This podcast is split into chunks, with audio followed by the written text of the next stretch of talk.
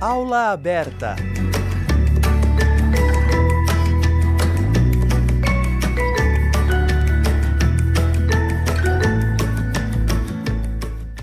Olá, ouvinte da Rádio Fapcom. Eu sou o Thales Ribeiro e começa agora mais uma aula aberta. Com o tema Comunicação Comunitária e Diálogos para a Paz, você confere a palestrante da terceira mesa, a jornalista da Folha de São Paulo, Patrícia Campos Melo.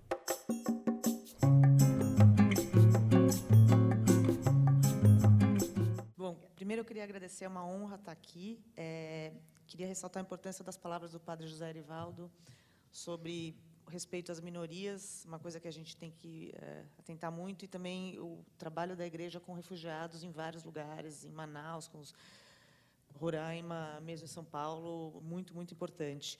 É uma honra estar aqui do lado da Luciana, que faz está ali na linha de frente, ajudando os refugiados a conseguir emprego, e da Silene, que também tem um trabalho super importante. É, eu na verdade, eu, é, assim, eu primeiro quero pedir desculpas, eu tenho que ir embora entre 9 e meia e 10, porque eu tenho um filho pequeno e eu preciso, ele está com uma pessoa, eu preciso, a pessoa tem que ir embora. Então, já peço desculpa para vocês. É, eu vou falar um pouquinho de algumas das, das coberturas, é, e eu queria resumir, assim, eu acho que o essencial para quem é jornalista, para quem vai fazer comunicação e quer mostrar, ainda mais no dia de hoje, é mostrar, basicamente, que os refugiados são iguaizinhos a gente. A única diferença é que eles nasceram num país que está em guerra ou num lugar onde eles não estão não são bem-vindos. Então, acho que a nossa função é criar empatia por essas pessoas, mostrar quem são essas pessoas sempre. É, então, eu vou começar, vou começar falando sobre esse casal que eu conheci é, por acaso, essa coisa de, de assim, muitos de vocês, não sei quem aqui vai querer ser jornalista ou fazer outros tipos de, de trabalho com comunicação, mas tem uma das coisas que às vezes você sai para fazer uma coisa e você acaba encontrando outra história, né? muito, às vezes muito muito legal. É, vocês devem se lembrar, uh, em 2015, é, o mundo inteiro viu a foto de um refugiado que era um menininho de camiseta vermelha, de bruços numa praia. É, o Alan Kurd era o nome dele. E naquele momento, assim, antes dele, milhares de Alan Kurds já tinham morrido ali. Mas parece que precisou daquela foto para as pessoas realmente acordarem para a gravidade do problema. E, e, quando eu vi aquela foto, uh, eu pensei, eu preciso fazer uma matéria mostrando de que horror os pais eh, do Alan Kurd estavam fugindo, a ponto de se submeterem ao risco de você colocar dois filhos pequenos, o Alan e o Galib, dentro de um bote, sabendo que são enormes as chances deles morrerem afogados. As pessoas têm que entender que essas pessoas não estão saindo porque elas acham legal, ou porque elas querem um emprego que pague mais, elas estão saindo porque elas estão desesperadas. É, então eu falei, eu quero ir para Kobani. A família dele morava em Kobani, de lá que eles fugiram para a Turquia, e eu quero mostrar é, de que horror eles estão fugindo, como é a vida deles lá.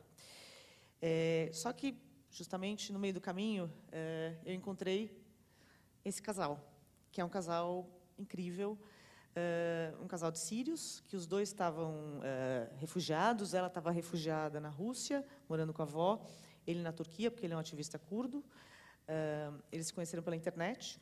Ela começou a gostar das coisas que ele escrevia, e de repente eles começaram a falar pelo Skype, se apaixonaram, foram se conhecer, se conheceram no aeroporto de Istambul. Ficaram muito apaixonados, ele pediu a mão dela pelo Skype para os pais dela. E como naquela época parecia que as coisas estavam um pouco mais calmas para os curdos, os curdos são o maior, o maior povo sem país do mundo, são 30 milhões espalhados em, em quatro países, eles resolveram voltar para a cidade deles e começar a vida lá, montar uma nação curda junto com todos os curdos.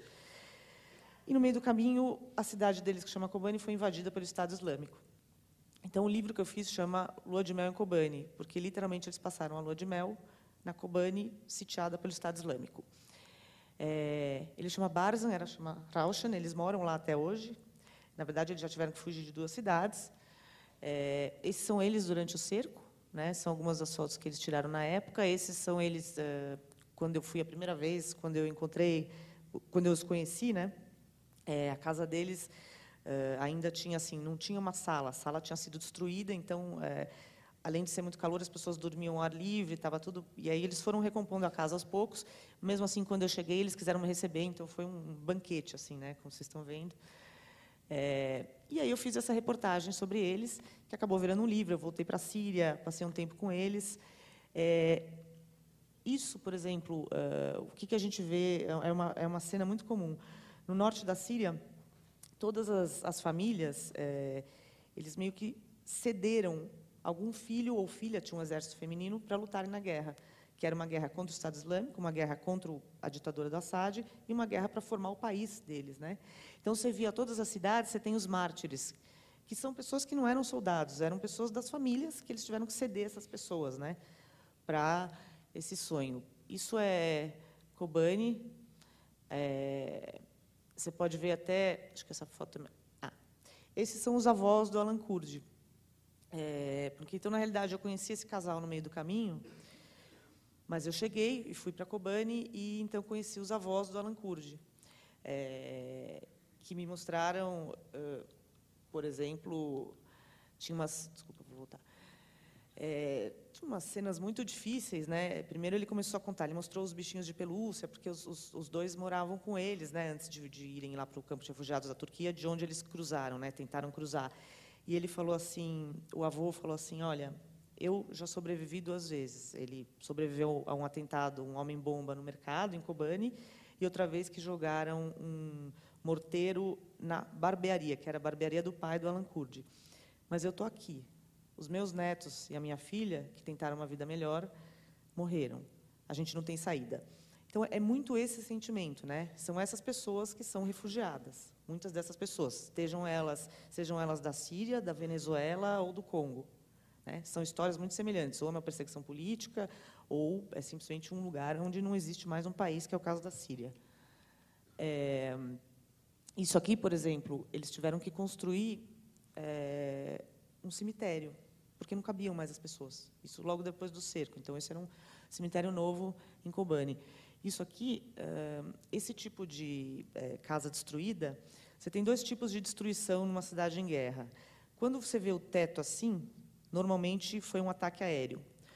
Porque, nesse caso, eles começaram sendo atacados pelo Estado Islâmico, que eles vieram, inclusive eles tinham tanques, que eles tinham roubado do exército americano no Iraque. Então, eles destruíram pela terra. Aí os americanos que entraram para ajudá-los meio que tiveram que acabar de destruir com ataques aéreos. Foi a maneira de, de se livrar ali uh, do, do, grupo extremista. Então você vê a cidade é completamente destruída. É, isso era o hospital. Você vê o nível de é, destruição. É, esses são eles, o Barzan e e isso foi eu estava lá, isso é a cidade, só para vocês verem como é a cidade, o que sobrou da cidade. Parece foto de Dresden na Segunda Guerra. É... E aí, uh, aqui eu vou pular também, que não vai dar tempo, tá, gente? É... Esse é um, essa foi outra reportagem que a gente fez no Iraque, porque essa coisa do Estado Islâmico, né, da ascensão do Estado Islâmico, você teve, além da, da Síria, né, onde você tinha ali Estado Islâmico e Assad contra a população, no Iraque você também teve, e, e você teve lá, por exemplo, uma perseguição a uma religião, que são uma minoria religiosa, que são os Yezidis. E você teve mais de duas mil mulheres que foram feitas escravas sexuais. Então, a gente foi para o norte do Iraque, nos campos de refugiados das mulheres Yezidis, famílias, é, para falar com essas mulheres, as poucas que tinham conseguido fugir. Uh, isso aqui é, é, onde estava o Estado Islâmico. É, então, por exemplo, esses são soldados curdos iraquianos é, no combate. A, esse é o campo de Sharia, onde estavam as mulheres é, Yazid. Essas são todas mulheres, são pessoas que ficaram assim, elas andaram a pé 100 quilômetros, ficaram ilhadas, assim, porque o Estado Islâmico simplesmente chegou nas, não só na cidade, em todas as cidades, e saiu matando todos os homens acima de 12 anos, e as mulheres abaixo de 40, eles raptaram e transformaram em escravas sexuais. É, então, toda vez que por exemplo, tem uma legislação falando que os uh, refugiados ou os estrangeiros que tiverem alguma suspeita de alguma ilegalidade vão ter uma deportação sumária. É, isso é uma coisa, no mínimo, desumana, né? Se a gente pensar. Ah, por exemplo, uma coisa muito impressionante, quando você teve toda é, essa onda muito grande de refugiados saindo da Síria e do Iraque passando pela Turquia, você tinha uma cidade na Turquia que era meio que um centro para os traficantes de pessoas. A cidade chama Izmir. E, e, lá era muito impressionante que você ia no centro da cidade, era como se fosse uma 25 de março. Só que o que mais vendiam era colete salva-vidas. O que mais vendia era colete salva-vidas de criança. E alguns desses eram falsificados. As pessoas afundavam porque tinha papelão dentro. Daí você vê o, o nível. Isso aqui, por exemplo, eles tiveram que fazer um cemitério, uma área do cemitério, porque tantas pessoas estavam morrendo afogadas e eles não identificavam. Você não tinha nenhum parente. Os parentes estavam no meio da guerra do Iraque, no meio da guerra da Síria. Então eles botavam números nas pessoas e guardavam alguma amostra de DNA para se um dia vier alguém. É, e o imã que fazia todos os, os, rituais fúnebres, ele falava assim: a coisa que mais acontece é eu falar para ninguém, porque nunca vem ninguém. E aí, só para falar, esse foi um lado né, da, da crise dos refugiados. Um outro lado é de toda a África subsaariana, atravessando, tentando chegar na Europa, seja na Itália, em Malta, na Espanha, e passando pela Líbia. E a Líbia é um dos países mais uh, sem governo, sem Estado, sem qualquer coisa. Né? Então, uma das coisas, por exemplo, que os europeus, esses europeus que devolvem barcos cheios de refugiados falam assim, olha, a gente não vai receber, eles assim, ah, por que, que essas pessoas não esperam na Líbia né, para conseguir refúgio? Ficam lá no abrigo, né? Eu vou mostrar para vocês o que é o abrigo na Líbia. O abrigo é isso. São, tipo, 500 pessoas em um banheiro. É, sendo que a maioria das pessoas teve que pagar um traficante com tudo que elas tinham da família para conseguir é, garantir um lugar no barco e muitas delas é, morrem, obviamente. É, isso é um fronte do Estado Islâmico que a gente teve. É, um, e aí eu queria falar um pouco nessa. Eu, eu, conversei com a Silene, ela falou que talvez fosse interessante falar de, de cobertura de, de ebola, né? É, a gente, eu e o Avner Prado, que é um fotógrafo que a gente faz bastante coisa juntos, a gente foi para Roraima também agora. Não sei se vocês lembram que você teve um, um episódio muito muito ruim que foram os brasileiros atacando os refugiados venezuelanos, né? Foi fez um ano agora, no 18 de agosto a gente estava lá. É, então, a Aveneira, a gente faz muitas uh, matérias juntos, juntas é, nesse tipo de tema. E, inclusive, essa matéria do ebola, que foi basicamente, imagine uma, um país que foi totalmente destruído por uma guerra civil de anos. Você já tem, assim, é, ondas de crianças que foram feitas soldados, órfãos. De repente, você pega num sistema de saúde absolutamente falido e você pega uma epidemia como o ebola. Foi isso que aconteceu em Serra Leoa. É, basicamente, os médicos não tinham dinheiro, ou o Estado não tinha dinheiro para dar nem luva para os médicos. Então, por isso as pessoas morreram como mosca. Né? É, então, é, esse é Freetown, né? É Serra Leoa. Isso aqui eram os, os checkpoints. Depois, se tiverem perguntas mais específicas, é, a gente pode falar.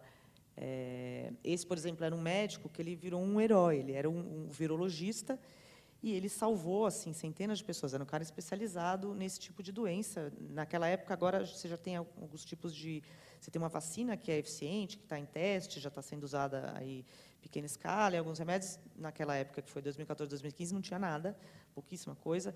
E ele acabou contaminado, justamente porque ele estava ajudando as pessoas no hospital público e as condições eram totalmente precárias.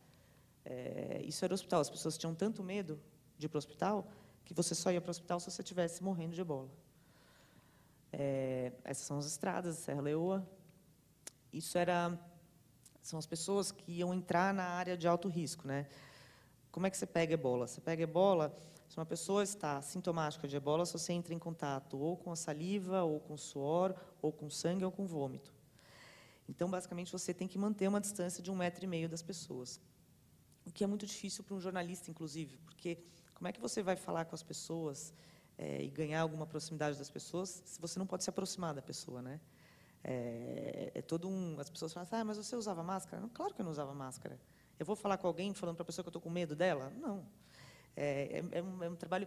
E esses caras são os heróis, que eles são os caras que vão, por exemplo, entram na área de alto risco para limpar, para trocar os doentes, etc. Então eles faziam todo um ritual que eles ficavam sempre em duplas, um olhando o outro no espelho, porque não podia ter um, uma fresta aberta, porque você podia contaminar, é, porque você estava entrando numa área é, de muito alto risco, né? Aí são eles entrando. No, esse é o, um hospital que o Médicos Sem Fronteiras construiu é, literalmente no meio da selva, no lugar que foi o epicentro da, da doença em Serra Leoa. É, esses são os funcionários, esses são pessoas doentes. Eh, as pessoas já estão, essas pessoas normalmente as que saíam É, porque assim era muito, muito calor, né? E era uma barraca, eles montavam barracas no hospital. Então, se a pessoa estava muito doente, ela não se mexia, ela ficava naquele calor infernal. Quando ela estava um pouco melhor, que tinha alguma chance de sobreviver, são essas pessoas que vocês estão vendo, elas conseguiam sair. É, essas são as pessoas. É, e, por fim, é, se vocês se interessam é, por esse assunto, né, de como a gente é, pode abordar e tentar, de alguma maneira, é, lá, minimizar esse problema né, de, de, refugiados e de muros, a gente fez um especial no ano passado na Folha, que é um especial multimídia, que está no site, que chama Mundo de Muros. Então, a gente foi para quatro continentes uh, para falar do problema dos refugiados e dos muros. Inclusive, a gente fez questão, a gente foi, é, sei lá, Quênia, Somália, é, Sérvia, Hungria, Israel, Estados Unidos e México, uh, Peru, e fomos no Brasil, é, num lugar que a gente teve essa discussão. Né? No Brasil, migração não é um problema. É menos de 1% da população que é migrante. Né?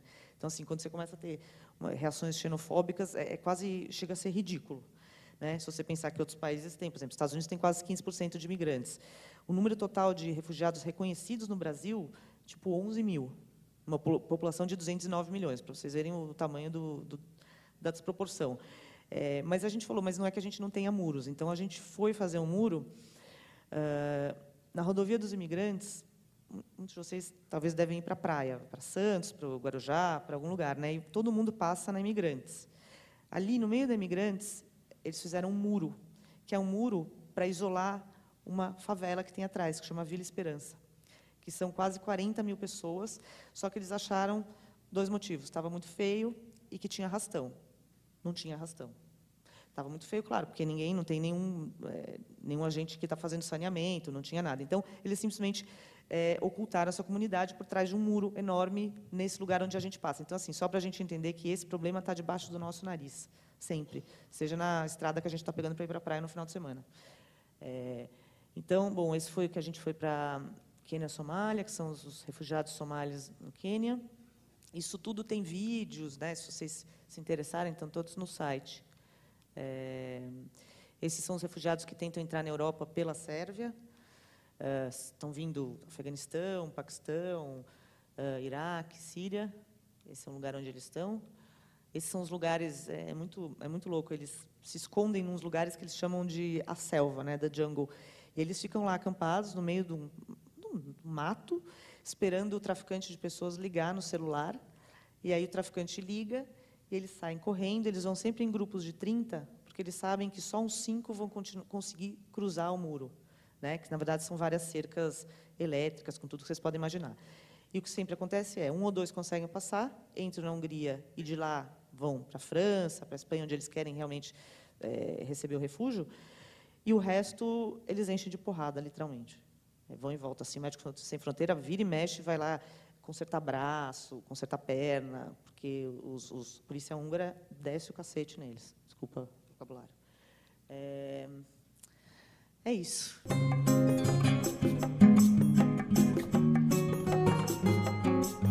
O Aula Aberta de hoje fica por aqui. No próximo e último programa sobre o 12º Simpósio de Comunicação, você confere a palestra da criadora do Movimento Refugiado, Luciana Capobianco. Com produção e redação de Jéssica Silva, locução e sonoplastia de Thales Ribeiro, áudio de Danilo Nunes e direção artística de Fernando Mariano. Essa foi mais uma produção da Rádio Fapcom 2020. Agradecemos a sua audiência e até logo.